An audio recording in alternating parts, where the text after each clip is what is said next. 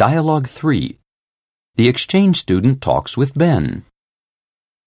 Hi, I'm Ben. Je suis fatigué. Oh, are you tired? Or perhaps run down? I am sorry to hear that. Here, sit down in this chair. No, no, I mean, j'ai faim. You're hungry? Do you yearn for something to eat? I will summon a waiter. Waiter? Actually, you should say, do you want something to eat?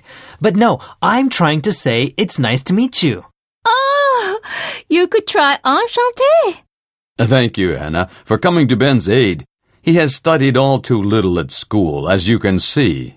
Ben, your French is rather peculiar, but you're hilarious. I think you'd better revert to English for now, though. Maybe next year we'll send you to France. I think a bit of French study would pay off. What's this? The anti-Ben alliance?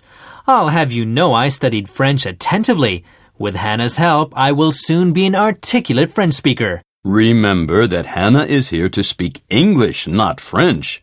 If she can improve her English capability even more, she can study at a distinguished French university.